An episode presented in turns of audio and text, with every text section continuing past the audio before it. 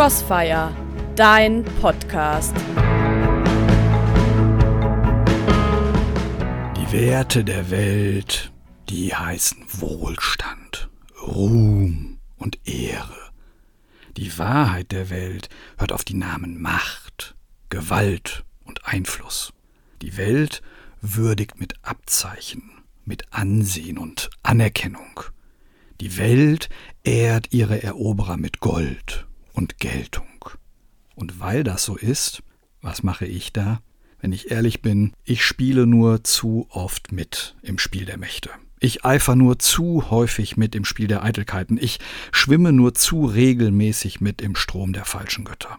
Ich gehe sonntags in die Kirche. Nicht selten, nur deshalb, weil sich das gehört, weil das dazugehört, weil ich immer noch so dämlich bin, dass ich glaube, ich würde damit zu einem besseren Christen, als ob ich ein Auto würde, nur weil ich regelmäßig in die Garage gehe.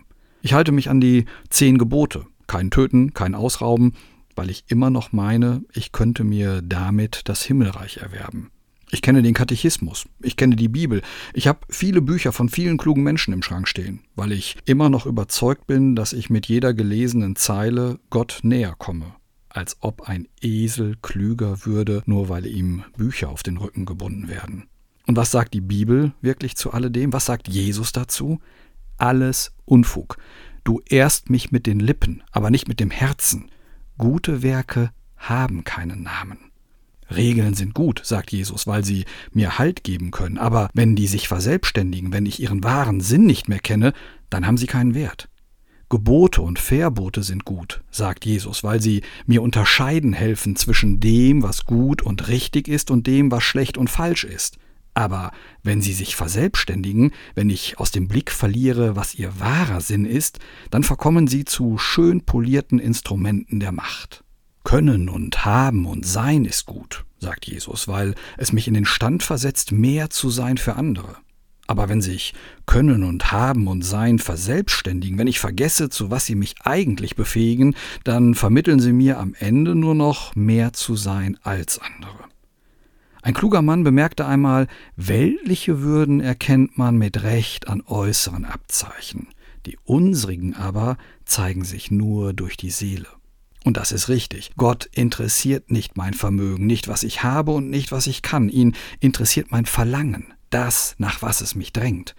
Ihn interessiert nicht, ob ich mich an Regeln halte. Für ihn legt erst mein Tun in rechter Absicht sein Wort richtig aus. Alles andere ist heuchlerisches Pharisäertum, moralinsauer verbrämte Überheblichkeit, theologisch getarnte Leichenfledderei. Ist dir zu hart?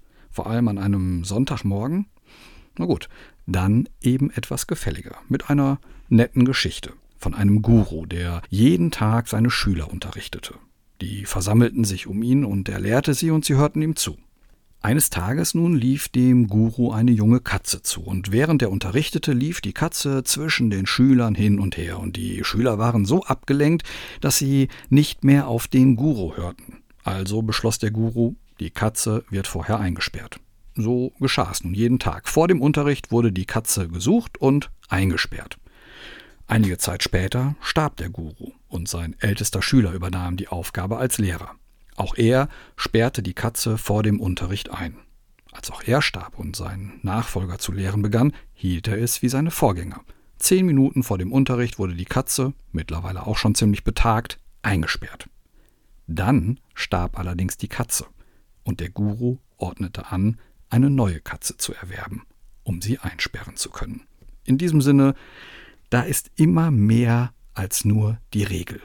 Sperr also bloß nicht nur die Katze ein.